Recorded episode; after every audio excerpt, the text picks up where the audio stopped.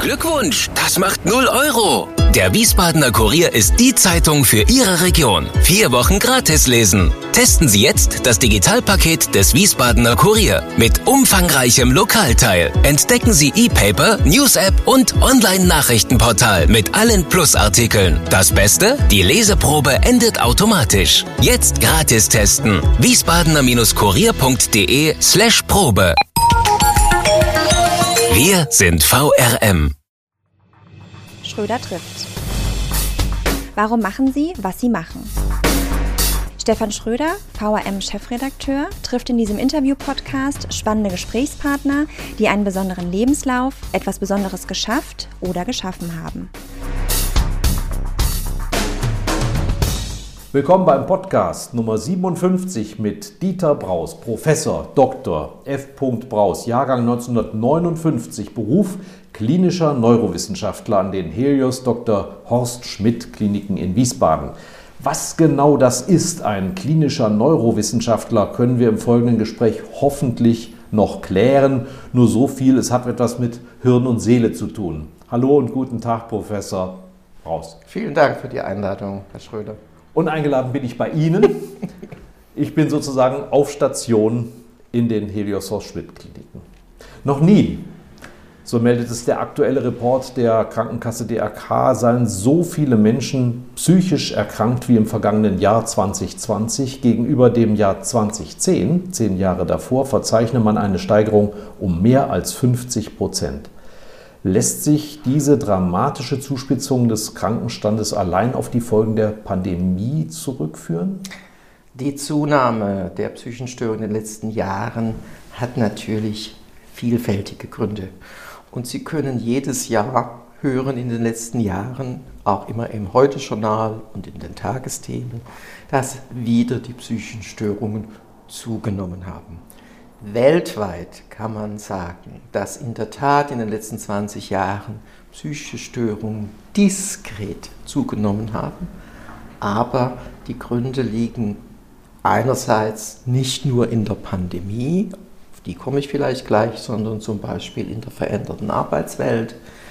Wir sehen, dass psychische Störungen häufiger diagnostiziert werden, weil es auch so schöne Begriffe wie Burnout gibt, was ein bisschen eleganter klingt als Depression. Die, früher hat man oft Somatisierungssymptome, Rückenschmerzen diagnostiziert und die Patienten und die Menschen krankgeschrieben. Heute traut man sich halt auch eine psychische Störung zu sogenannt kodieren und damit werden sie ja den Krankenkassen auch erst bekannt. Wir haben aber weitere Faktoren. Wir sehen natürlich, wir steuern jetzt auf die 8 Milliarden Menschen zu. Wir sehen in den letzten 30 Jahren kontinuierlichen Anstieg der Urbanisierung. Das heißt, immer mehr Menschen leben in Städten. Auf engerem Raum auf zusammen. engerem Raum zusammen. Das heißt, Urbanisierung bedeutet immer auch erhöhte Verletzlichkeit für psychische Störungen. Wir sehen, dass natürlich mit der Urbanisierung auch es Ortsbereiche gibt mit erhöhter Lärmbelastung, chronisch erhöhte Lärmbelastung. Da gibt es sehr, sehr schöne Studien aus der Uni Mainz, auch im Zusammenhang mit Fluglärm. Professor Münzel. Genau. Mhm. Äh, erhöhen die Vulnerabilität für psychische Störungen. Und was in, im letzten Jahr auch deutlich wurde durch eine große Studie, dass die nächtliche Lichtbelastung das heißt, wir haben ja eine Lichtbelastung einerseits zu Hause, dadurch, dass wir abends noch vor digitalen Geräten sitzen, die in der Regel Blaulicht emittieren. Tageslicht. Ja, das Blaulicht, das blaue Licht sagt dem Gehirn Hallo wach und das warme Gelblicht sagt dem Gehirn, es wird Abend. Und wenn ich natürlich abends von 19 Uhr bis 23 Uhr vor einer Lichtquelle sitze, die permanent blaues Licht emittiert, ist die Folge, dass das Gehirn seinen zirkadianen Rhythmik nach hinten verschiebt. Da kommen wir auch gleich nochmal drauf, Stichwort Display, nicht wahr? Genau.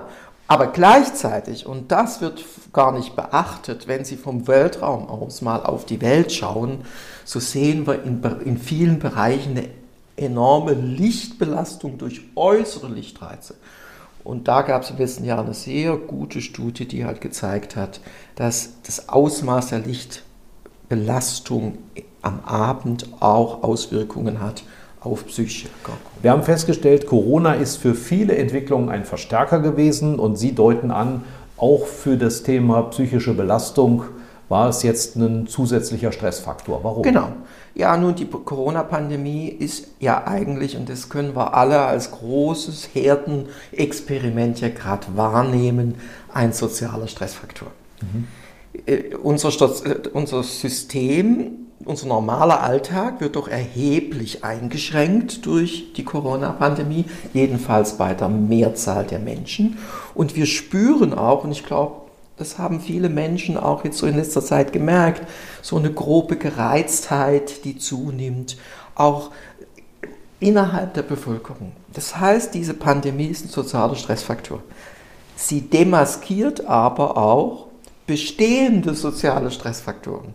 Das heißt, wenn ich in einer Situation bin mit interpersonellen Konflikten in der Familie, Ehekrach. Ehekrach. Generationenkrieg. Äh, Generationenproblematik, pubertierende Kinder. Und nun habe ich Homeoffice und Homeschooling.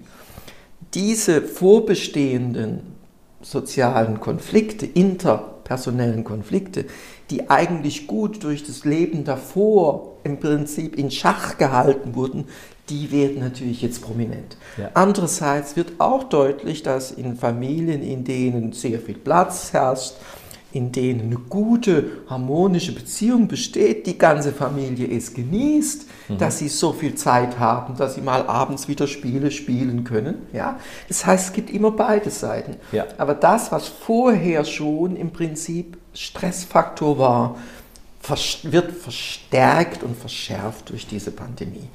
Wir haben als nächsten Faktor an sozialen Stressfaktoren die Life-Work-Balance.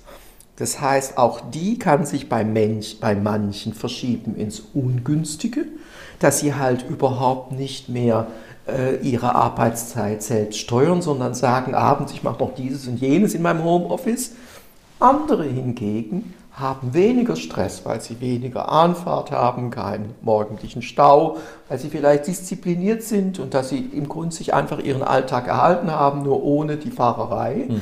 Die sagen, also ist ja wunderbar, das will ich weiterhaben.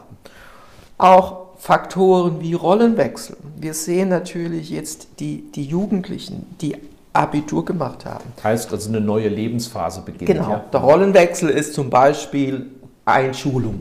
Mhm. Abitur oder mittlere Reife, Studienbeginn oder auch Berentung sind alles Rollenwechsel. Und Rollenwechsel sind immer grundsätzlich auch soziale Stressfaktoren, grundsätzlich mal. Aber durch die Pandemie werden die natürlich enorm verschärft. Schauen Sie mal, die, die Jugendlichen, die ihre Abi-Feier nicht machen konnten, die ihre Abi-Reise nicht machen konnten, ihren Abi-Ball nicht machen konnten, ihren 18. Geburtstag nicht so feiern konnten, wie wir das in Erinnerung haben. Die Jubilare, die nicht verabschiedet wurden. Die Jubilare, die nicht Uhr. verabschiedet mhm. wurden, die Abschiedsfeiern in Firmen, nicht nur von Jubilaren, sondern auch von Menschen, die 20 Jahre, 15 Jahre dort gearbeitet mhm. haben und nicht ihr, ihre Abschiedsfeier machen konnten. Das sind alle soziale Stressfaktoren. Und die oder auch in die Grundschule gehen. Ja, dieses Ereignis vom Kindergarten in die Grundschule und jetzt Homeschooling ist für die Kinder, und das zeigen ja auch die Daten vom UKE in Hamburg, ein enormer ähm, Stressfaktor. Und zum Schluss kommen natürlich die interpersonellen, äh, die, die intrapersonellen Defizite. Das heißt, ich bin einsam. Ich habe die Highlights der Woche sind der Friseurbesuch, der, der Besuch bei Lidl, Aldi und der Verkäuferin, ein Tratsch und Klatsch. Dann einmal die Woche trifft sich, treffe ich vielleicht mal meine Tochter oder meinen Sohn und einmal im Monat kommen die Enkel.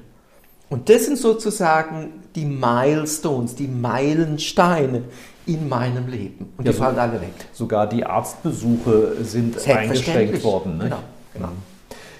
Gibt es bestimmte Personengruppen, die besonders betroffen oder anfällig sind? Sie sagen ja, wer jetzt schon vorher Probleme hatte, bei dem verstärkt sich das, aber man sagt ja beispielsweise, Frauen seien besonders betroffen, belastet gewesen. Können Sie das auch aus Ihrer täglichen Praxis so nachvollziehen?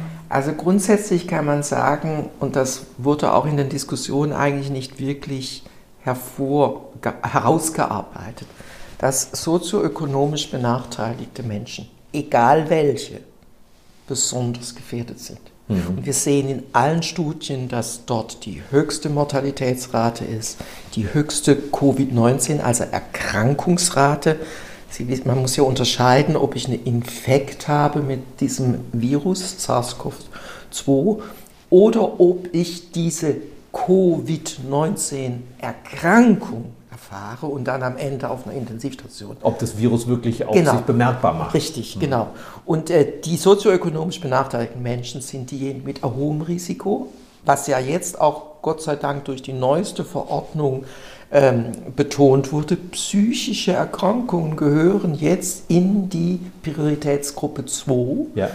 Aber erst seit ganz kurzem. Man hat Dürfen also jetzt geimpft werden. Genau, die dürfen jetzt früher geimpft werden. Man hat eigentlich die psychisch Kranken, wenn Sie mal in die öffentliche Diskussion der letzten, des letzten Jahres schauen, insbesondere in der ersten Hälfte des letzten Jahres, hat man eigentlich die Psychiatrien und die psychisch Kranke weitestgehend in, im Denken ausgeklammert. Weil man dachte, ja, brauchen die denn Masken oder so? Also psychisch Kranke, Patienten, Menschen, die ohnehin wenig Sozialkontakte haben und Dazu gehören natürlich auch Frauen im höheren Lebensalter, die leben länger als die Männer und haben dadurch natürlich auch dadurch bedingt am Ende ihres Lebens weniger Sozialkontakt.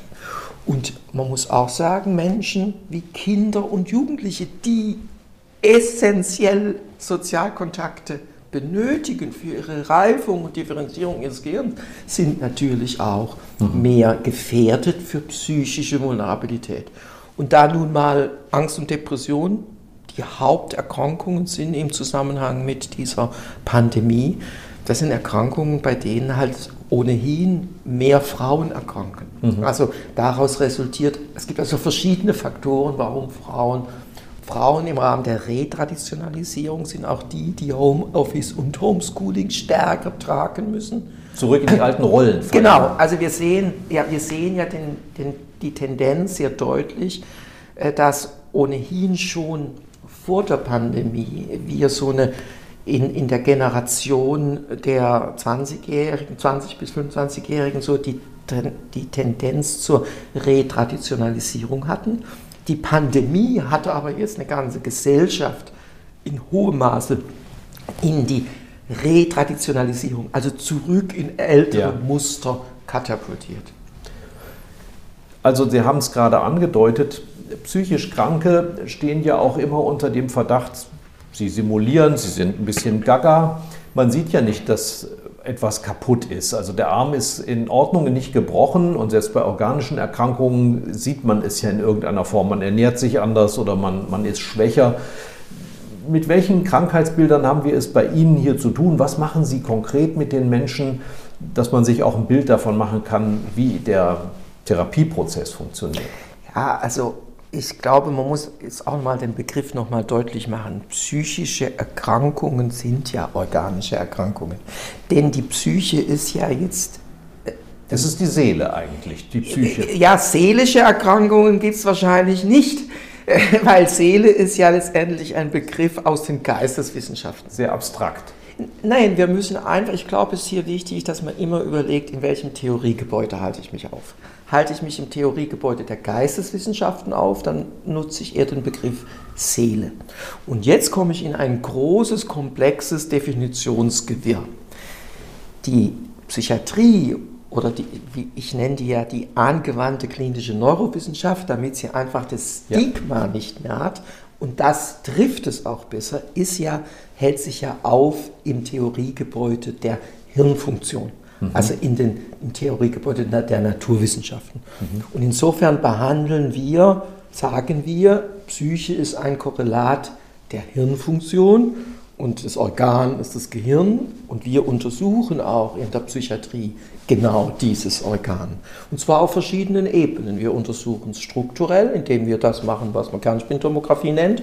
Das kennt ja jeder. Das heißt, ich schaue mir das Gehirn an, wie die Struktur Physisch, aussieht. ja. Physisch.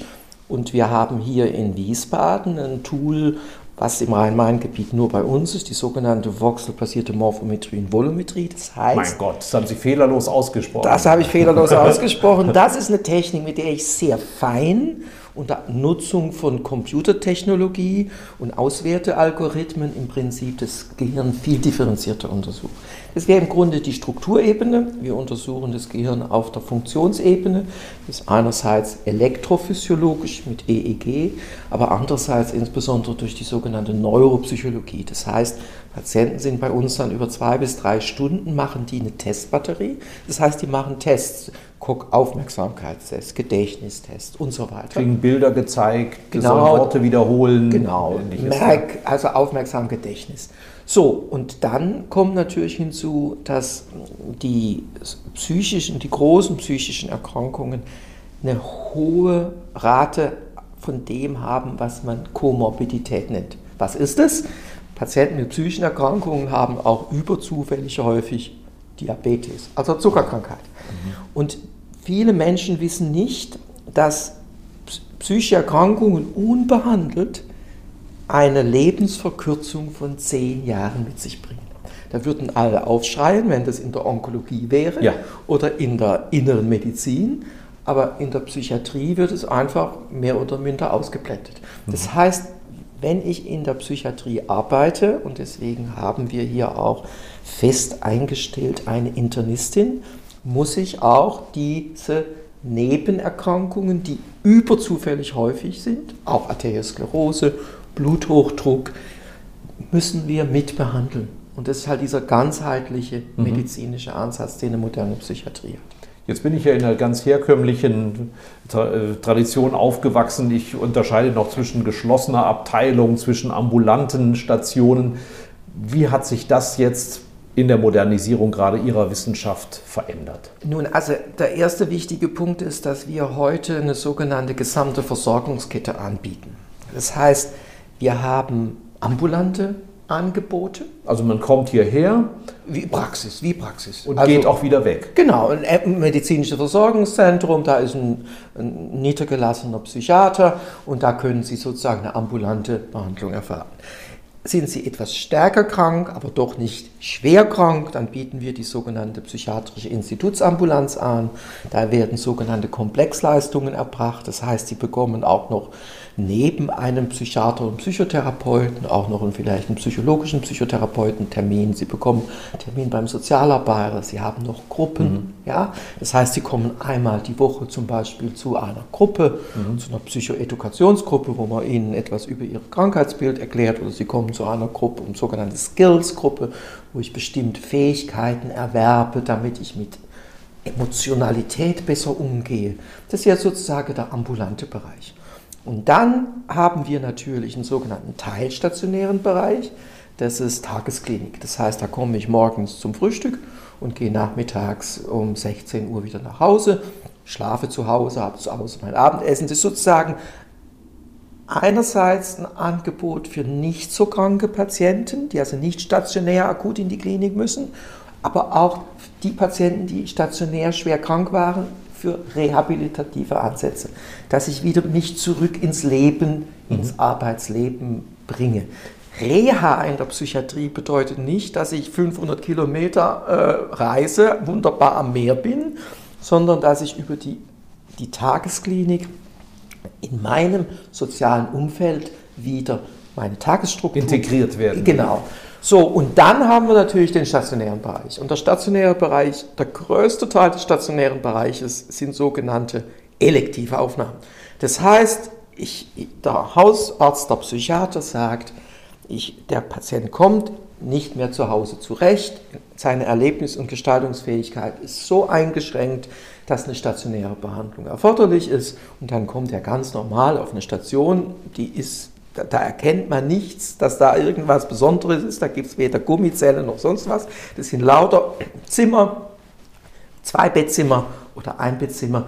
Und das ist der stationäre Bereich. Und natürlich gibt es in der Psychiatrie dann auch noch den akut beschützten Bereich. Und das sind halt die Menschen, die eine akute Eigengefährdung haben, die sich umbringen wollen und diesen Suizid oder diesen Selbsttötungsimpuls kaum noch steuern können oder sind Menschen, die aufgrund von psychischen Störungen so eine hohe Impulsivität und Aggressivität haben, dass sie dann am Platz der deutschen Einheit plötzlich auf andere losgehen weil sie vielleicht eine psychotische Symptomatik haben und eine Fehlwahrnehmung haben und den Gegenüber als Satan erkennen und von dem sich angegriffen fühlen.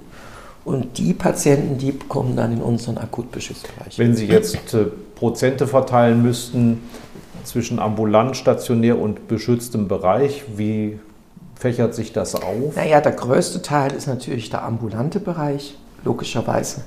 Man muss wissen, 40 Prozent der Menschen haben einmal in ihrem Leben eine relevante, behandlungsbedürftige psychische Störung. 40 Prozent. 40 Prozent. So, und wenn Sie sich jetzt vorstellen, für äh, Wiesbaden, wir sind, in Wiesbaden sind etwa 280.000 Bürger, gibt es etwa 130 Betten. Also daran erkennen Sie schon mal, und mhm. jedes Bett ist im Durchschnitt ähm, 20 Tage belegt, dann kann man sich vorstellen, wie viele Patienten da im Jahr behandelt werden. Ja? Mhm. Das heißt, der stationäre Bereich ist ja nur für das schwere Kollektiv und das sind zwei bis drei Prozent. Ja?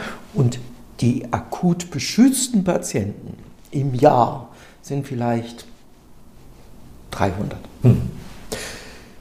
Man hört das raus, Sie können super gut erklären. Sie machen das nicht zum ersten Mal, Sie machen das auch für Profis mit den berühmten Updates, die, ja, man kann sagen, ein Großteil von denen sind in Wiesbaden erfunden worden mit Professor L. Und Sie haben das äh, Modul Psychiatrie mitentwickelt und machen das genau. schon seit einem Dutzend Jahren. Jedes Mal haben Sie mir gesagt, glaube ich, 700 Teilnehmer waren das zuletzt rein digital, eine Einheit. Äh, also das Psychiatrie-Update ist inzwischen die zweitgrößte deutschsprachige Psychiatrieveranstaltung. Sie läuft im Moment, jetzt am Wochenende, äh, ist das, wir haben inzwischen äh, eigentlich zwei Standorte, aber jetzt ist es natürlich voll digital. Also letzte Woche wäre eigentlich Berlin gewesen, da hatten wir 700 Teilnehmer und äh, jetzt wäre eigentlich Mainz gewesen. Wir wechseln ja immer zwischen Mainz und mhm. Wiesbaden, mhm. also entweder in der Rheingotthalle oder im Kurhaus. Und äh, jetzt wäre jetzt am Morgen und übermorgen ist also sozusagen Mainz dran und wir gehen auch wieder davon aus, dass in der gleichen Größenordnung. Wir liegen also im Bereich von über 1200 Teilnehmern. Und das Psychiatrie-Update äh, habe ich vor zwölf Jahren initiiert, in der Tat, äh, als neues Modul in dieser Update-Familie, die ursprünglich vor, ich weiß nicht wie, 20, 25 Jahren Professor L initiiert hat. Und ähm, in der Tat ist das sicherlich eine der ähm, qualitativ auch hochwertigsten Veranstaltungen. Also wir wissen, dass in der AIDS-Bekämpfung, in der Bekämpfung von Krebs Quantensprünge passiert sind in den letzten Jahren. Können Sie das auch für Ihre Wissenschaft so bestätigen? Ist es deshalb auch so notwendig, dass man jährlich oder alle zwei Jahre sich bei Ihnen updatet? Und wo, wo geht die Reise hin? Ja, also wenn ich jetzt äh, die Psychiatrie vergleiche zum Jahr 1994, ja. da begann meine Zeit in der Psychiatrie. Ich hatte vorher äh, Erfahrung gesammelt in der Neurologie, Akutneurologie, Elektrophysiologie, Neuropathologie, Neurochirurgie, Neuroradiologie, also Bildgebung. Ähm, und dann bin ich ins, ans ZI nach Mannheim zur Psychiatrie. Und wenn ich jetzt vergleiche in diesen 27 Jahren hat sich in vielen Bereichen der Psychiatrie sehr viel geändert. Wir hatten damals im Prinzip in erster Linie äh, die Psychopathologie, die sogenannte Psychopathologie. Das heißt, man hat sich mit dem Patienten unterhalten und hat danach dann gesagt, ja, das ist eine Depression und dann hat der Oberarzt gesagt, nö, ich meine, das ist eher eine äh, schizoaffektive Störung und dann hat man so ein bisschen hin und her gegambelt und dann hat man geguckt, wie das so weitergehen könnte und dann hat man halt mit wenigen Medikamenten versucht, Papillen, ja. ja, irgendwie das äh, äh, äh, bisschen das zu verändern. Äh, heute machen wir eher eine hypothesengeleitete Diagnostik. Das Was heißt das? Naja, dass wir die neurowissenschaftlichen Kenntnisse, die in den letzten, seit The Decade of the Brain 1990, ja, davon hat natürlich auch die Psychiatrie profitiert. Ja. Viele wissen nicht, dass der Nobelpreis 2000 an Eric Kendall ging. Eric Kendall ist Psychiater. Ja. Er hat den, Modell, äh, den Nobelpreis bekommen für die moderne Psychiatrie. Er hat schon damals letztendlich 1999 wichtige Arbeiten geschrieben, wohin die Psychiatrie sich mhm, entwickeln mhm. wird und sie hat sich in die Richtung entwickelt. Der, der Bereich der Genetik und Genomik spielt eine viel größere Rolle. Wir müssen heute unsere Auszubildenden auch in den Bereichen fit machen. Die müssen wissen, was ein polygener Risikoscore ist. Das weiß jeder Internist und jeder Kardiologe. Wir haben auch jetzt die ersten Daten, wo wir sehen, polygene Risikoscore ist ein weiteres Modul im, im Staging, also in der Schweregradseinschätzung. Der ganze Bereich der Neuropsychologie gab es vor 25, 26 Jahren gar nicht. Das heißt, der, der, kognitive Neurowissenschaften stecken dahinter. Neuropsychologie ist, dass wir im Grunde, wie vorhin erwähnt, die Hirnfunktion nach bestimmten Domänen, also Gedächtnis, Aufmerksamkeit und so weiter, mhm. wirklich beim einzelnen Patienten untersuchen und überprüfen, wo sind denn da auch relevante Defizite. Also Sie können das jetzt wie auf einer Landkarte schon verorten. Genau, dass man im Grunde schaut, welche, welche Bereiche des Gehirns bei dem einzelnen Patienten mehr oder minder stark auch funktionell gestört sind. Wir haben im Prinzip die Immunologie inzwischen als wichtigen Baustein. Das heißt, dass wir auch bei jedem Patienten schauen, gibt es immunologische Prozesse, alles, was mit dem Immunsystem zu tun hat. Ja. Mhm. Denn es ist nun mal wichtig, dass Menschen, die so eine chronische Stresserfahrung haben, dass manche auch einen immunologischen Effekt haben. Stichwort ja? Allergie wahrscheinlich. Ja, nee, Allergie ist jetzt was anderes, sondern ich habe so eine chronische Entzündung. Und diese chronische Entzündung wirkt sich dann wieder aufs Gehirn aus und demaskiert diese Verletzlichkeit für psychische Störungen. Und was sich natürlich auch deutlich verändert hat. Vor 25 Jahren, da gab es die tiefenpsychologisch oder die analytische Psychotherapie als das große Werkzeug. Dann kam die Verhaltenstherapie hinzu, die dann erstmal im Schulenstreit über Jahre haben sich die beiden dann bekriegt. Und die einen haben dann gesagt, ja, also wissenschaftliche Studien sind unmöglich mit unserer Behandlung. Heute es kam dann die zweite und die dritte Welle und es gab dann die äh, Schematherapie, alles wichtige psychotherapeutische Werkzeugkästen. Mehr ist das nicht, das sind Werkzeugkasten und wir entwickeln uns jetzt hin zur sogenannten modularen Psychotherapie. Also wir definieren mal die Werkzeuge, wir überlegen, welches Werkzeug braucht dieser Patient eigentlich aus der DBT, der behavioralen Therapie, aus der Schematherapie, aus der analytischen Therapie, aus der tiefenpsychologischen Therapie und so also weiter. Die Werkzeugkiste ist größer geworden und Sie lehnen nicht mehr grundsätzlich irgendeine Benutzung Wir, ab. Es geht nicht mehr um Schulen, ja. sondern es geht darum, Werkzeuge, die man untersucht hat, die man in ihrer Wirksamkeit für bestimmte Probleme identifiziert hat, dass man die modular, störungsspezifisch nutzt beim einzelnen Patienten hat der Patient ein, Problem in der Emotionsregulation und vielleicht auch noch ein Problem im Craving, also Sucht. Verhalten, ja. Verhalten, dann nehme ich halt Bausteine, die die Emotionsregulation verbessern und das Craving, also diesen Suchtdruck reduzieren. Und dafür habe ich aus unterschiedlichen Therapiemodulen Möglichkeiten. Also das sind alles Veränderungen, die sehr wohl natürlich eine Bedeutung haben. Und was jetzt natürlich kommt, und zwar mit voller Wucht, das ist der Bereich von E-Mental Health oder internetbasierte Therapiebausteine. Und das im Psychiatrie-Update haben wir dieses, begleiten wir diese Entwicklungen natürlich jedes Jahr. Wir haben in diesem Jahr das besonders adressiert mit einem eigenen Vortrag nur zu E-Mental Health in der Psychiatrie. Was gibt es da für Daten? Was ist denn da wirklich evidenzbasiert und so weiter? Also das heißt, so wie ich mit meinen Redakteuren in einer Videokonferenz mich unterhalte und wir körperlich gar nicht zueinander kommen, so können Sie jetzt als Psychiater durchaus auch mit Ihrem Patienten in Kontakt treten, ohne dass der Ihnen gegenüber sitzt. Ist das damit? Gemeint? Ja, heute Nachmittag, ganz konkret, heute Nachmittag saß ich hier und habe mich mit einem Patient aus äh, Rüsselsheim letztendlich über die Videosprechstunde vereinbart. Ja. Der hat gesagt, es ist für mich jetzt komfortabler Und es hat auch wunderbar geklappt. Also wir haben im März im Grunde innerhalb von zwei Wochen die Videosprechstunde hier installiert. Das ist natürlich jetzt das einfachste Werkzeug. Ja. Aber das ist das, was wir als erstes installiert haben. Aber es, wir, es kommen jetzt natürlich über das digitale Versorgungsgesetz noch weitere Möglichkeiten, dass man auch per Rezept bestimmte digitale Angebote und da gibt es Mood Gym, da gibt es die Praxis, also Programme. Das müssen Sie übersetzen.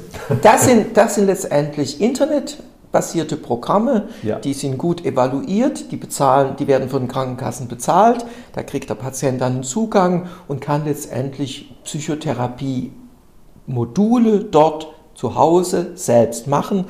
Es gibt da den Bereich der Blended Care, das heißt, ich, ich erkläre das ihm, das heißt, ich habe immer wieder Face-to-Face -face und biete ihm aber dann an, in der Woche machen Sie Modul 1, 2, 3 von beispielsweise dem Programm Deprexis, das ist ein evaluiertes Programm, zertifiziert, von den Krankenkassen akzeptiert und dann macht der Patient während der Woche da seine Hausaufgaben. Können Sie ein Beispiel nennen, was so eine Hausaufgabe dann ist? Ja, eine Achtsamkeitsübung zum Beispiel trainieren. Mhm. Ja, also ja. dass ich wirklich trainiere und das macht das Programm dann sehr schön, dass ich sozusagen Zur das Ruhe Programm leitet mich, mhm. im Hier und atmen. Jetzt zu hören, zu sehen, zu atmen, zu mhm. riechen und, und begleitet mich dabei, dieses zu lernen. So als einfaches ja. Beispiel. Natürlich kann ich auch dem Patienten sagen, wir leben hier in einer wunderbaren Region. Wenn jetzt so ein schöner, schöner Sonnentag ist, setzen Sie sich ans Biebricher Schloss ja. und, und genießen, Sie da. und genießen Sie den Rhein und konzentrieren Sie sich einfach nur mal aufs ja. Hier und Jetzt. Versuchen mal rauszufinden, wie, was spüre ich eigentlich, worauf sitze ich denn eigentlich, was mhm. rieche ich eigentlich, was sehe ich eigentlich und wenn dann plötzlich der Gedanke einschießt, oh, ich muss ja noch die Steuererklärung machen oder mhm. oh, ich muss dann dieses, dass ich dann übe, den Gedanken zu begrüßen und ihn sofort wieder zu verabschieden. Und dadurch letztendlich, und das kann man üben, ja, und es gelingt dann von Tag zu Tag besser, diese einschießenden Gedanken, oh, ich muss ja noch das einkaufen, ich muss noch das machen, zu begrüßen und zu verabschieden. Die Abstände werden immer länger und ich komme dann. Wirklich nach zehn Minuten schon zu einer inneren Ruhe. Das ist ein Anti-Stress-Programm. Und ich kann Ihnen sagen, der größte Chemiekonzern der Welt hat das Thema Achtsamkeit.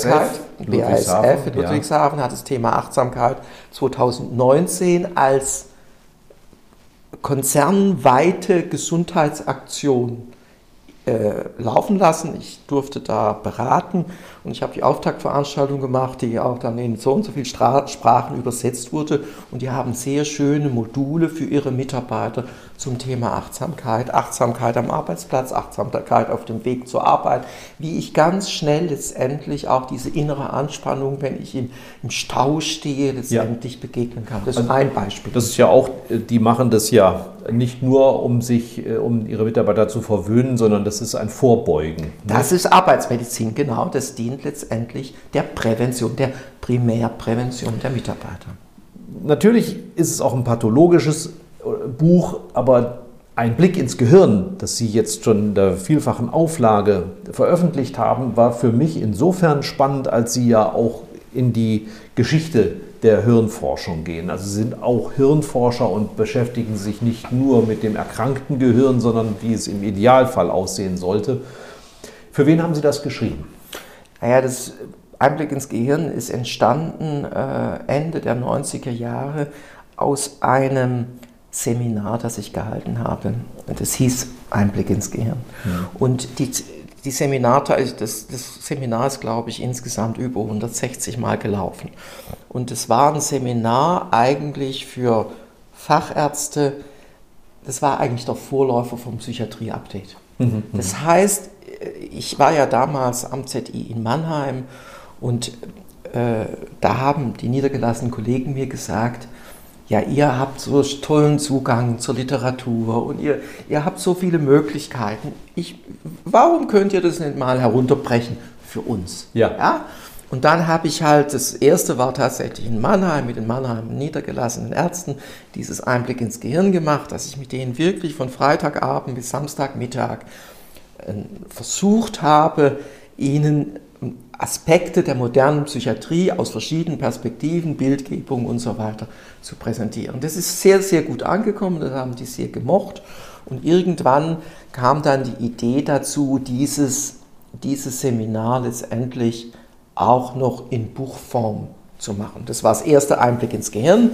Und dann wurde das Buch halt dann äh, so alle vier, fünf Jahre immer wieder aktualisiert, aktualisiert ja. und auch, bekam natürlich viele neue Bausteine. Das erste Buch war wirklich sehr stark auf diese Bildgebung, weil das halt damals was ganz Neues war. Ich hatte ja die erste Schwer später dann die erste Schwerpunktsprofessur für Bildgebung in der Psychiatrie. Mhm. Heute hat jede Universität eine solche. Ähm, das war damals halt wirklich schon etwas Neues, funktionelle Bildgebung in der Psychiatrie.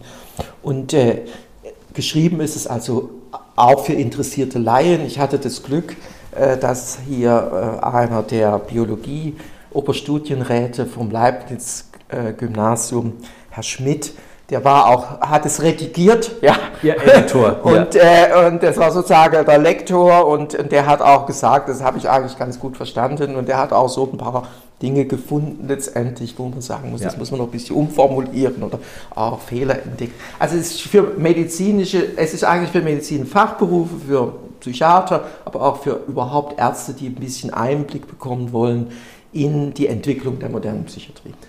Und da tauchen natürlich Begriffe auf, die wir indirekt gerade auch schon bei den Krankheitsbildern erwähnt haben. Sie sagen, was man noch viel intensiver behandeln muss, ist das Social Brain.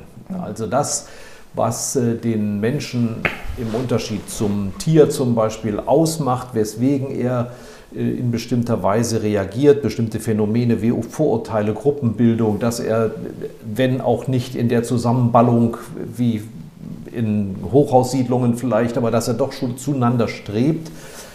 Wie sind da so Ihre spektakulärsten Erkenntnisse?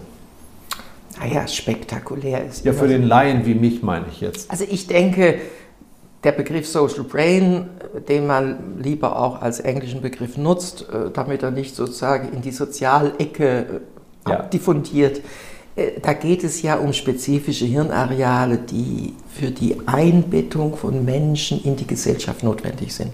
Da geht es um soziale Emotionen wie beispielsweise Mitgefühl, Schuld, Scham. Da geht es aber auch um soziale Interaktion. Also das Social Brain ist, sind die Hirnareale, die gerade leiden. Ja. Es hat also eine ganz enge Beziehung zu psychischen Störungen. Es geht um Kompromissbereitschaft, es geht um Pflege von Beziehungen. Ja? Und man muss sich klar sein, dass, das Social, dass wir ja nur überlebensfähig sind als soziale Gruppe. Da unterscheiden wir uns jetzt beispielsweise vom Löwen. Ja, also der Löwe braucht zum Überleben jetzt nicht viele Löwen. Ja. Und er braucht auch keinen Friseur, der hat so eine schöne... genau, er braucht ja keinen Friseur. Und wir sind, also wir können nur als Gruppe überleben und äh, jetzt ist so, dass im Grunde die Größe der Gruppe und die Komplexität der Gruppe auch darüber entschieden hat, in den letzten 150.000 Jahren, wie unser Gehirn wächst. Mhm. Und das ist ja der feine Unterschied, dass wir im Prinzip einen überproportional großen Frontalstirnhirnlappen haben. Sie brauchen nur den Schädel eines Schimpansen angucken und eines Menschen, so erkennt man ihn an der, am, an der, an der, an der Stirn. Ja. So, und dieser Frontallappen, der hat halt natürlich jetzt wieder auch eine große Bedeutung für die Psychiatrie. Warum interessiert sich ein klinischer Neurowissenschaftler für Social Brain, weil letztendlich ein Großteil der Erkrankungen mit dem Social Brain zu tun hat. Und auch natürlich die Komplexität der sozialen Gruppe hat uns insgesamt auch schlauer gemacht als den Schimpansen. Ja? Und im Prinzip ist das die, die, die, die, die systemische Ebene. Aber es geht natürlich auch noch um eine molekulare Ebene. Das Sozialverhalten, also das Social Brain, hat eine enge Beziehung zum Beispiel zum Oxytocin-System. Oxytocin ist das wichtige Bindungspeptid. Es gibt nichts Angstreduzierenderes als ein Anstieg von Oxytocin. Das weiß jeder Mensch. Das ist also ein chemischer Prozess im Körper. Genau, im Gehirn. Äh, Oxytocin ist ein Bindungspeptid, das brauchen wir einerseits für die Schwangerschaft und Entbindung, aber andererseits brauchen wir es auch fürs Hirn. Und das Gehirn, Oxytocin-Anstieg bedeutet, dass ich ein Bindungserfahrung habe, also eine, eine soziale Interaktion, die mir Schutz gibt und die Angst reduziert. Das nächste sind die sogenannten Endorphine. In der Gruppe, in einer harmonischen Gruppe, kann ich Schmerzen besser ertragen. Ja? Das heißt, Einsamkeit, keine Gruppe, bedeutet letztendlich also keine soziale Unterstützung und keine soziale Integration. Bedeutet sieben bis zehn Jahre Lebensverlust. Ist tödlicher als Nikotin und Rauchen oder als Bluthochdruck. Der umgekehrte Prozess, den haben Sie auch sehr amüsant dort erwähnt, ist halt, dass sich Menschen auch bestimmten Gruppen zuordnen, aber eben gleichzeitig sich von anderen Gruppen distanzieren. Das berühmte Mainz-Wiesbadener Beispiel. Also ich fühle mich einem Wiesbadener dann zugehörig und sage, Mainz, mit denen will ich nichts zu tun haben. Genau, das können Sie jetzt auch mit Düsseldorf und Köln machen. Ja. ja. Was steckt dahinter? Also ein Fluss ist ja erstmal eine historisch echte Grenze. Wie Andreas Schmidt sagt, was der liebe Gott durch einen Fluss geteilt hat, soll man nicht als Mensch vereinen. So könnte man das auch sagen. Ja. So, das, also, das ist eine echte Grenze. Und diese echte Grenze äh, bedeutet natürlich auch, dass die Menschen links und rechts der Grenze, die haben ja auch ein kollektives Gedächtnis. Mhm. Das heißt, und das kollektive Gedächtnis ist in der Regel historisch. Das heißt, es geht weit zurück und wird von einer Generation zur nächsten weitergegeben. Da drin stecken natürlich viele Vorurteile, die dann weitergegeben werden und die werden Menschen im ganz frühen Leben weitergegeben. Das heißt, der Vierjährige kriegt schon mit, die Mainzer sind blöd. Ja? So, der, er reflektiert darüber nicht und hat es irgendwo da drin. So, und jetzt kommt der nächste Aspekt hinzu, dieses tradierte Gedächtnis der Bevölkerung, also der Menschen, die dort heimisch sind und auch von Generation zu Generation dort gelebt haben. Und zu dem Fluss kommt dann auch noch der Dialekt. Mhm. Ein Wiesbadener erkennt garantiert sofort, ob ein Mensch ein Wiesbadener ist oder von der anderen Rheinseite. Da gibt es solche Begriffe wie Ebsches, ich habe noch nie verstanden, was das ist. Es ist immer die andere Seite. Also, es ist immer die andere Seite. Und letztendlich muss man sagen, stecken natürlich in dieser transgenerationalen Weitergabe da stecken die Emotionen drin. Mhm. Denn äh, ohne Emotionen brauche ich ja nichts weitergeben. Und Emotionen haben jetzt in der Geschichte immer auch zu tun mit Kränkungen, Verlusterfahrungen. Und ich kann mir sehr gut vorstellen, dass ein, ein Man, eine Familie, die seit Jahrhunderten in Mainz-Kastell lebt, einem der ältesten Ortsteile von Mainz. Wenn der über die Brücke fährt und dann sieht Mainz-Kastell, Landeshauptstadt Wiesbaden, dass das jedes Mal ein Stich mhm. in das Mainz-Kasteller Herz ist. Ich als hergereister, zugezogener, im Süden sagt man herkloffener, habe ja diese emotionale Tradierung ja. nicht ja. und deswegen habe ich da überhaupt keine Emotionen. Keine Aktien. Und äh, freue mich, äh, wenn so eine Frage dann, die 500.000 Euro Frage äh, bei Wer wird Millionär wird, wo der Hamburger sich gehört, gar nicht vorstellen kann. Zu welcher kann. Stadt gehört Mainz-Kastell? genau, ja. Äh, Sie haben mir erklärt in dem Buch, dass unser Gehirn vom äh, Ähnlichkeit mit dem des Ringelwurms vor 400 Millionen gehabt, Jahren gehabt hat und es hat sich auch seit der Neusteinzeit gar nicht groß verändert. Und das sind 10 Jahr, 10.000 Jahre etwa. Aber wir fahren inzwischen Auto, fliegen zum Mond und vor allen Dingen beschäftigen wir uns täglich Stunden, tagelang mit kleinen Displays, müssen schnell reagieren. Was bedeutet das für uns? Wird sich unser Gehirn irgendwann dramatisch in diese Richtung verändern? Passen wir uns schneller an als in den letzten 10.000 Jahren oder erlaubt uns das die Natur gar nicht. Also die Wahrscheinlichkeit, dass wir uns jetzt mit, einer, äh, mit einem Intercity-Express-artigen Tempo hier anpassen, die ist jetzt wieder nicht so, nicht so groß. Aber wir passen uns an. Das ist der wichtige Punkt. Unser Gehirn ist eine Anpassungsmaschine. Und wir passen uns an, genauso wie wir uns angepasst haben, irgendwann zu erkennen, dass ähm, Kutschen mit Pferden eine Gefahr darstellen und dass halt man mit den Autos lieber keine Elfjährigen betraut. Ja? Das heißt, wir passen uns an durch Verhaltensmodifikation, durch Regeln, durch die Tatsache, dass letztendlich Menschen behutsam erkennen, dass das zu einer bestimmten Zeit vielleicht noch nicht so gut ist, dass man dort bestimmte Grenzen setzen muss. Und insofern bin ich jetzt da nicht fatalistisch. Ähm, in der Tat hat es Auswirkungen auf unser Gehirn, aber wenn wir uns jetzt mal unsere äh, 15- bis 23-Jährigen anschauen, 75 Prozent haben unproblematisch sich adaptiert. 75 Prozent haben keine Schwierigkeiten auch gehabt, als 14-Jährige zu sagen, jetzt tut es mir nicht gut, jetzt schließe ich es weg. Ja. Andererseits, ein Neunjähriger braucht halt die Medienkompetenz seiner Eltern.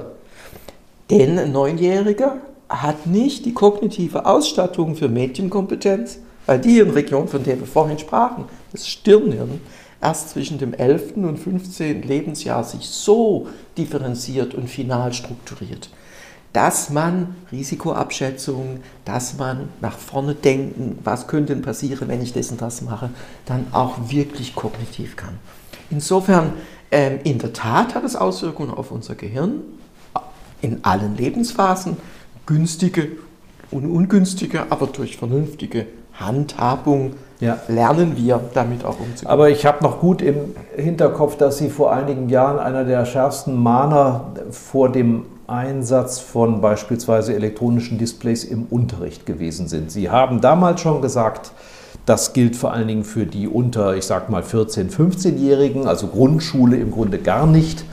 Jetzt reden wir im Rahmen des Digitalpakts aber schon genau über diesen Einsatz. iPads sollen in alle Klassen ausgerollt werden und da wird ja nicht unbedingt differenziert zwischen den weiterführenden Schulen und den Grundschulen. Wie wirkt sich das denn jetzt auf den Einzelnen aus? Also ich habe immer betont, dass die Medienkompetenz der Eltern, der Erzieher und der Ausbilder und der Lehrer der entscheidende Faktor ist bei der ganzen Diskussion und dass man sehr differenziert hinschauen muss. Wenn ich eine hohe Medienkompetenz der Lehrer habe, und das sehen wir auch jetzt in Finnland, und ich habe eine gute digitale Infrastruktur, dann kann ich in der Tat Homeschooling gut machen. Mhm. Und genau das haben wir auch jetzt erlebt. Die Medienkompetenz in der Grundschule ist die das Entscheidende ist die Medienkompetenz der Lehrer. Und wenn die eine hohe Medienkompetenz haben, dann können sie sehr gut mit diesen digitalen Medien auch arbeiten. Was heißt Kompetenz? Sie wissen, was das bewirken kann, wenn man es nicht richtig einsetzt? Genau. Sie, sie, sie setzen es zum Lernen ein. Sie nutzen nicht alle Tools wild, sondern sie haben eine gewisse Fokussierung. Sie setzen es auch wirklich nur zum Lernen ein. Also dass man auch separiert zwischen sozusagen privater Nutzung, dass man es überhaupt gar nicht zulässt mhm. auf den iPads, die die Schule gibt, sondern dass ich die von, von vornherein vollkommen begrenze, so wie übrigens jeder Arbeitgeber, der ein Diensthandy ausgibt, das auch tut. Mhm. Man kann nicht einfach jede App herunterladen. Es geht gar nicht sondern ich nutze das Tool für Homeschooling, so wie ich an meiner Arbeitsstelle dieses Tool für Videokonferenzen benutze. Mhm. Aber ich kann aus dem Apple Store nichts herunterladen. Mhm. Und das kann man heute sehr gut ja, steuern. Und das heißt Medienkompetenz. Ich kenne die Sicherheitslücken, ich weiß, was das, wie ich das Gerät konfiguriere, dass bestimmte Dinge nicht möglich sind und ich weiß auch, wie ich digitalen Unterricht mache. Ich will es am Beispiel deutlich machen. Wir haben dieses Thema sträflich vernachlässigt und wir haben auch nicht differenziert hingeschaut. In der Medizin ist es ja ähnlich. Ich kann sagen, dass wir vor drei Jahren schon begannen, auch mit Webseminaren. Mhm. Ich selbst habe 2019 die ersten Webseminare gemacht. Das ist was anderes, als wenn ich einen Vortrag halte vor Auditorium. Ja. Das heißt, ich muss mich dann auch mit dem Medium auseinandersetzen. Kanalgerecht. Genau, ich muss mir überlegen, wie ich das mache. Ich muss mir überlegen, dass ich dann plötzlich Chatfragen stelle, die aber nicht Fragen abfragen bedeuten, sondern dass ich herausfinde, wer ist denn überhaupt im Chat? Denn ich weiß es ja gar nicht. Ich sehe die Menschen ja nicht. Ich muss also mein Lehrangebot anders präsentieren als Vortrag und Auditorium. Und wenn man jetzt sagt, die Eltern müssen eine Medienkompetenz besitzen, dann heißt das, die müssen wissen, dass wenn zu Hause noch lange vor dem Schlafengehen bis zum Schluss auf dem Display mit dem blauen Licht gearbeitet wird, dass dann das Einschlafen zum Problem wird. Das gehört zur Medienkompetenz. Dass man auch, dass man die Zeit begrenzt, dass man klar definiert, was ist Arbeit, Klammer auf Schule, und was ist Freizeit, Social Media. Ja? Das muss klar definiert sein. Übrigens genau das Gleiche wie auch in der Arbeitswelt. Die Arbeitgeber sind ja jetzt angehalten, auch nicht nach 17 Uhr oder 18 Uhr Mails zu verschicken, sondern das schon mal zu filtern, damit im Prinzip auch die Trennung von Arbeit im Homeoffice und Freizeit klar ist. Weil das ist das, was unser Hirn braucht. Es braucht klare Rhythmen und Rituale. Unser Gehirn braucht auch Regeln. Ja, wir, Struktur gibt Sicherheit und Regellosigkeit letztendlich führt dazu, dass wir unsicherer werden, ängstlicher werden Mhm. und auch gereizter werden, impulsiv, aggressiv. Ich bin ja nicht gut im Rechnen, aber wenn Sie sagen, dass die Jugendlichen zwischen 15 und 23 zu 75 Prozent damit klarkommen, auch Medienkompetenz wie selbstverständlich natürlich aufbauen, nicht zuletzt durch ihre Altersgenossen, dann bleiben ja 25 Prozent übrig. Genau. Was ist mit denen?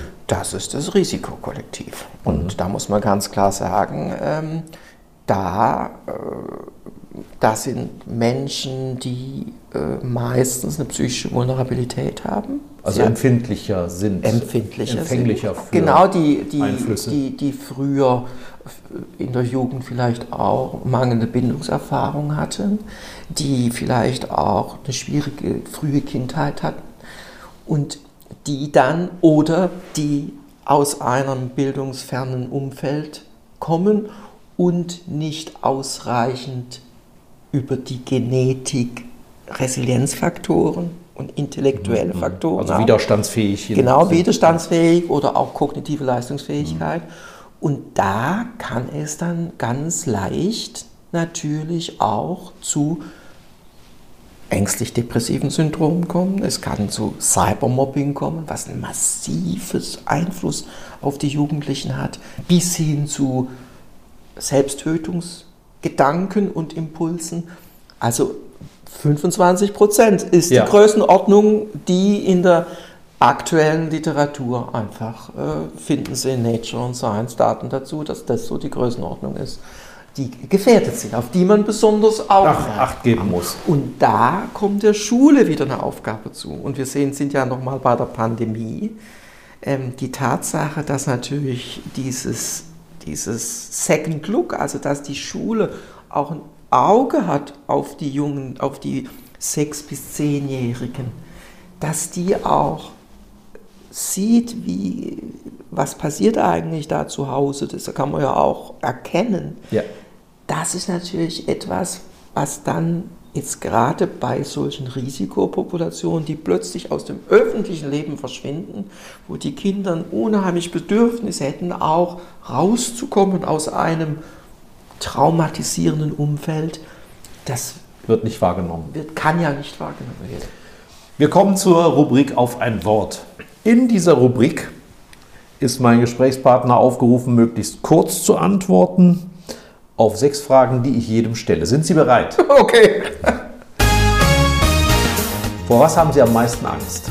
Tja, Sie sprechen ja jetzt mit einem klinischen Neurowissenschaftler. Ja, ich will jetzt keinen Vortrag. Und Angst ist ein psychopathologischer Begriff.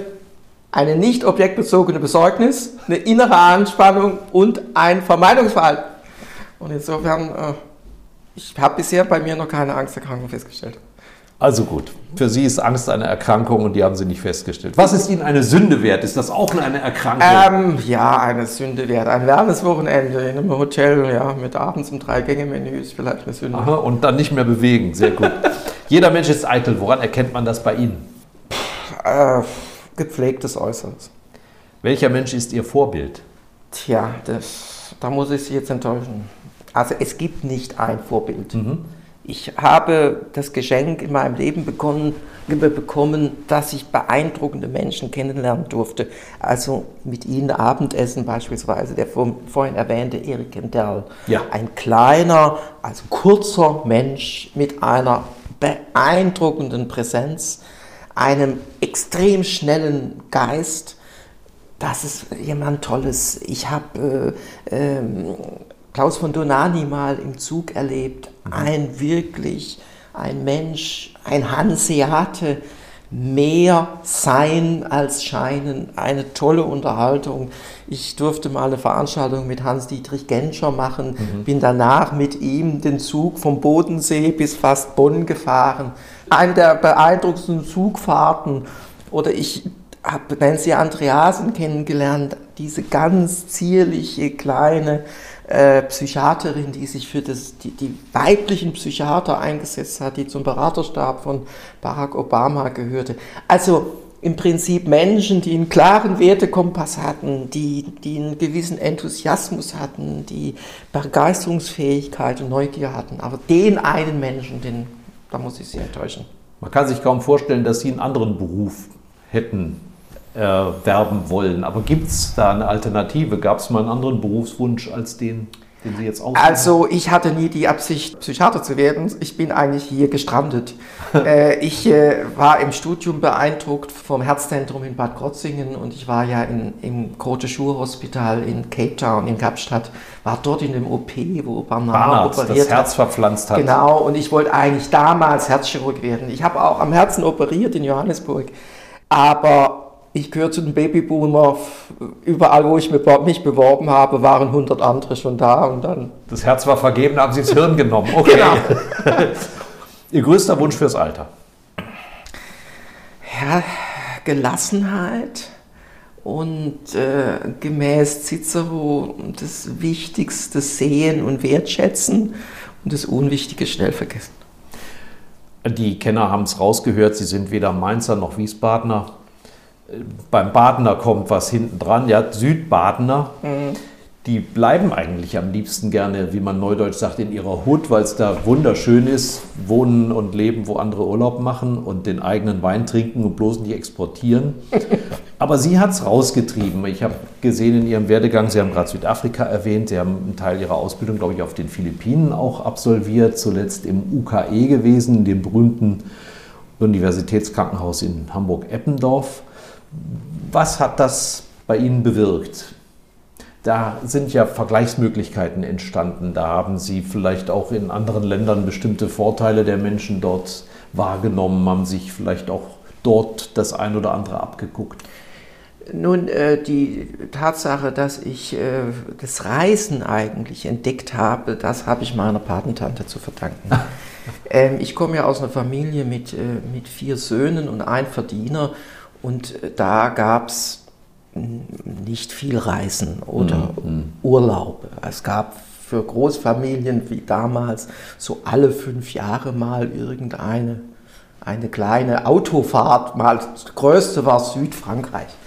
Und meine Patentante hat mich zum Konfirmation nach Rom eingeladen. Ich werde nie den ersten Flug vergessen. Travels with my aunt heißt der Film dazu.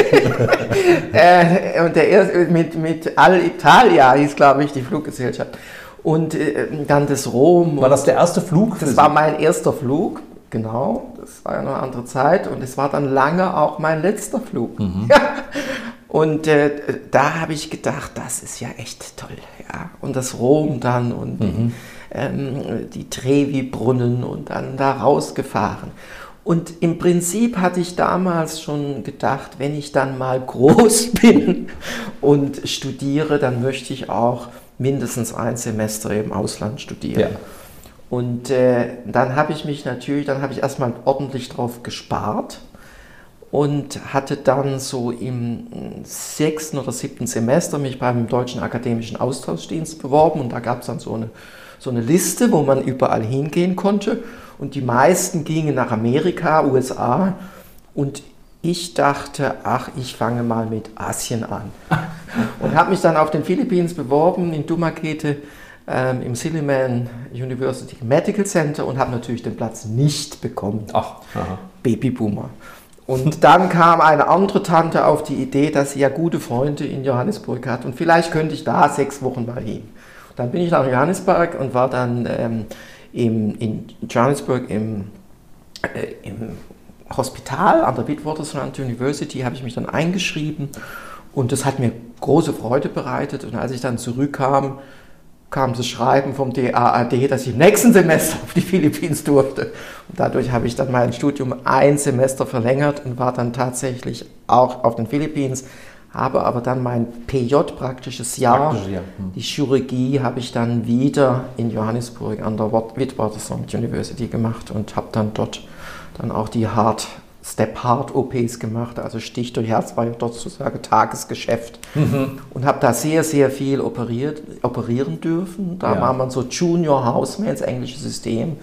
Da hat man dann seinen, seinen kleinen OP gehabt und hat dann halt die Gesichtswunden und alles, was so Im Akkord, ja. im Akkord ähm, genäht. Und das war, war eine sehr spannende Zeit. Sie sind dann äh, später, ich mache einen Sprung, äh, tatsächlich am UKE auch gewesen, haben da heute ja auch noch Verbindungen hin. Ich habe immer noch meine Professur dort, ich habe immer noch meinen E-Mail-Account am UKE, ich habe immer noch meinen Hamburg-Rechner, wo ich dann letztendlich äh, Zugang habe zum Internet. Ich biete jedes Semester meine Vorlesungen an. Ich werde jetzt tatsächlich im nächsten, im Sommersemester, die auch äh, als jetzt digital anbieten mit einer Mhm. Technik. Ja, und dann aber Wiesbaden, 2006 schon, also wirklich bei, bei Zugvögeln sagt man, glaube ich, standorttreu. Äh, Das ist ja für die abwechslungsreiche Geschichte dieses Klinikums äh, ungewöhnlich, dass jemand so lange hier bleibt. Hat man, hat man Ihnen die Möglichkeit gegeben, hier sich stark zu entfalten, äh, eigene Vorstellungen umzusetzen oder was hat Sie gereizt? Gereizt hat mich die Aufgabe. Ähm, es war im Jahr 2005 ja so, dass es keine Landeshauptstadt in Deutschland gab, die nicht eine eigene psychiatrische Klinik hatte. Und da gab es jetzt die Möglichkeit, eine neue psychiatrische Klinik aufzubauen und zwar auch baulich zu planen. Es stand ja damals nur die, das Gebäude der Tagesklinik. Aus dem haben wir dann eine Tagesklinik, eine Institutsambulanz und ein Therapiezentrum gemacht. Es war ursprünglich nur als Tagesklinik geplant. Und dann durfte ich halt, äh, gab es halt diesen Feststellungsbescheid des Landes äh, und die 9,5 Millionen ähm, Euro des Landes, hier eine neue Klinik für Psychiatrie und Psychotherapie zu bauen und natürlich dann auch inhaltlich mit Konzepten zu füllen. Wir haben ein ganz breites Psychotherapieangebot aufgebaut mit ganz vielen Gruppen, natürlich schon eher in Richtung modulare Psychotherapie. Wir haben hier die Elektrokrampftherapie etabliert, wir haben die Hundegestützte, wir haben hier einen Therapiehund, wir haben die Lichttherapie etabliert. Wir haben ein tolles Therapiezentrum, was letztendlich äh, mit Standardplänen arbeitet, um möglichst ein gutes, breites, multimodales Therapieangebot zu machen. Und wir machen halt auch diesen Brain Check, diese spezielle Untersuchung mit dem Wort, was ich gerne wiederholen kann, aber was ich Ihnen jetzt erspare Ja, diese tolle Aufnahme. Und so weiter. Und wir haben die gesamte Versorgungskette für 217.000 Bürgerinnen und Sagen Sie Bürger. das Wort noch einmal, bitte. Voxelbasierte Morphometrie und Volumetrie. Also, wer beweisen will, dass er nüchtern ist, der spricht das nach. Was ich besonders sympathisch fand, wenn man sonst in ein Klinikum kommt, dann gibt es die Station 1, 2, 3 oder A, B, C. Hier heißen die Nolde oder Klee oder Kandinsky oder Münter. Ist das auch so, ein, so ein Handschrift, eine Handschrift von Braus? Ja klar, das ist, äh, ich habe mir damals überlegt, ich weiß noch, ich saß da am UKE an meinem, ich hatte ein wirklich großes Büro und einen tollen Schreibtisch und habe mir überlegt, wie kann man einen Anti-Stigma-Impuls setzen. Und das Typischste ist, dass man sagt, P1, P2, P3 oder dass man dann sagt, was heißt Gräpelin oder sonst was, also nach alten Psychiatern. Und ich habe damals natürlich schon gewusst, dass äh, Wiesbaden ja die größte Jawlensky-Ausstellung mhm. hat und dass Jawlensky hier ja gearbeitet hat, hier auch beerdigt ist. Und dann dachte ich, das wäre vielleicht eine gute Idee, Lebensgefährten, Lebensabschnittsgefährten von Aha. Jawlensky zu nehmen und die Stationen danach zu benennen und das sozusagen als ein Angebot an die Menschen, die in das Haus zum ersten Mal kommen, das erste Mal in der Psychiatrie, dann können die sagen, ja, wieso nennt ihr denn die Station? Sie haben sofort ein Thema. Münter, genau. Ja. Und das ist ein stigmafreies Thema. Ja, ich habe die Direktion, habe ich dann Jawlensky genannt und wir haben auch auf, je, in, auf jeder Ebene zu jedem Künstler im Prinzip ein exemplarisches Bild mhm. hängen. Mhm. Aber die Station selbst haben wir mit Kunstprojekten aus unserer Kunsttherapie besetzt. Das heißt, wir haben hier keine Poster oder whatever aufgehängt, sondern wir haben schrittweise über die Jahre immer wieder neu. Wir haben, wenn Sie in die Tagesklinik kommen, dann sehen Sie Alpers, die ist ganz im Sinne von Alpers, auch wenn sie nach jemand anderem benannt ist. Ja. Wir haben Imi Knöbel zum Beispiel. Das heißt, wir haben die Frau Brown, unsere Leitung des PITS, die ist auch schon fast genauso lange da die mit, die mit ihrem Team hat sich immer wieder neue Sachen überlegt, Künstler überlegt, die man auch umsetzen kann und dann daraus ein Projekt gemacht, da haben die Patienten mitgemacht, die einen haben letztendlich an den, äh, die, die, die Leinwände produziert, die nächsten haben die Bilder aufgehängt Aha. und die nächsten haben letztendlich äh, gemalt. Wir haben auch Künstler hier vor, vor meinem Büro, sehen Sie ja im Prinzip, wir haben dann auch Bilder der Künstler von Patienten machen lassen, haben dann Poster mit Patienten gemacht, alles mit Patienten, die im Prinzip dann den Lebenslauf der Künstler auf ein Poster und die dann an die Stationen gehängt. Also im Laufe der 15 Jahre haben wir das Thema Kunst einerseits durch diese Benennung, aber andererseits halt auch durch diese Projekte ähm, natürlich befördert und als integraler Bestandteil das ist auch ein Teil von Dieter Braus offenbar und ein anderer ist, und deshalb so kommen wir langsam zum Schluss, wenn die Regeln, die Sie gerade empfohlen haben, auch für Sie gelten, dann muss es ja auch einen Cut geben zwischen dem beruflich tätigen Braus und dem Menschen, der die Freizeit aktiv gestaltet, ja, auch er, er braust, er braust mhm. mit dem Rad durch den Rheingau aber man erkennt sie nicht, haben sie mir neulich gesagt. Woran liegt das? Naja, man erkennt mich deswegen nicht, weil ich meistens ja irgendeine Kopfbedeckung aufhabe und ähm, oftmals dann so eine Fahrradbrille und dann aber Sie, haben Sie auch so ein eng anliegendes Rennradtrikot? Nein, nein. nein, nein. Mit, mit ich hab, roten ich, ich habe ganz, ganz normale Fahrradklamotten, eine Funktionskleidung. Nun, äh, ich äh, propagiere ja, und das bekommt jeder Patient auch so, zur Begrüßung schon, das sogenannte Basisprogramm für psychische Gesundheit und dazu gehören halt die berühmten 10.000 Schritte. Ähm, und die 10.000 Schritte kann ich natürlich durch Fahrradfahren auch erzählen. 10.000 Schritte am Tag? Am Tag. Ich rede von 10.000 Schritten am Tag. Okay, genau. ich habe auf meiner App 6.000 und bin schon stolz, wenn ich die schaffe. Ja, wir können ja uns gleich mal, Sie dürfen gerne mal auf meine App gucken. äh, ja, also jetzt um diese Zeit äh, habe ich vielleicht 1800. Ja. Aber bis zum Ende des Tages wird in der Mehrzahl der Fälle und im Durchschnitt auf jeden Fall die 10.000. Ich klaue Ihnen gerade Schritte. Äh, ja, die hole ich nachher nach, keine Sorge. Ähm, ja, und jetzt ist so, ich habe natürlich äh, eigentlich so mit 40 begonnen, äh, das banalste Bewegungsmodul zu wählen, nämlich einfach äh, joggen. Ja, ja, also man kann überall in der Welt, ich brauche nur Turnschuhe, gute Turnschuhe, das teuerste Schuhe pro, im Jahr, da gebe ich das meiste Geld für Turnschuhe aus, kosten ja ein Vermögen, ähm, zum Joggen. Und beim, nach meinem schweren Arbeitsunfall vor drei Jahren ähm, ist Was es, ist da passiert? Darf man das? Da bin ich äh, hier schwer ausgerutscht und habe mir eine ganze Muskelgruppe abgerissen, äh, äh, äh, die halt dann jetzt weg ist. Ähm, Seither ist es mit dem Joggen nicht mehr so möglich. Ich habe aber immer eigentlich eine Kombination gemacht. Ich habe einfach so meine Grundbewegung, so eine halbe Stunde, 40 Minuten gejoggt und dann bin ich schon damals zur Entspannung dann noch ein bisschen Fahrrad gefahren. Jetzt äh, mache ich das Fahrradfahren im Sommer zumindest oder Frühjahr, Sommer ja. als Hauptbewegung, weil das mit dem Joggen ja nicht mehr geht. Ja, und dann gucke ich halt, dass ich möglichst einen kleinen Anstieg habe. Ich bin jetzt nicht mit der Jüngste, also nach Martinsthal hoch oder nach Frauenstein bis hier zum schönen so Ausblick da. Und das alles noch ohne elektrischen Hilfsantrieb? Ohne Elektrik, ich bin ja, ja Kein Pedelec an. Nein, nein. Und dann halt zur Entspannung dann noch ein bisschen Eltville, Erbach, Österreich-Winkel und dann zurück äh, am Rhein entlang. Ähm, also als Anti-Stress-Programm Ja. und als Grundbewegung, sodass ich halt im Sommer so abends so auf anderthalb Stunden so Ach, doch noch. Mhm. und dann, dann schließe ich den Arbeitstag ab. Ja. Und äh, dann sind auch alle Themen der Klinik letztendlich beim Radeln in den Verraucht. Hintergrund getreten. Und man kann auch da eine kleine Achtsamkeitsübung noch einbauen, indem man zum Beispiel in Walluf ein Piffchen trinkt und auf den Rhein schaut. Ach, das ist eine Achtsamkeitsübung. Na, wunderbar, da haben wir noch einen, Ein Piffchen. Äh, einen geldwerten Tipp von Ihnen bekommen. Vielen Dank, Professor Braus. Alles Gute für Sie. ich danke für das Gespräch.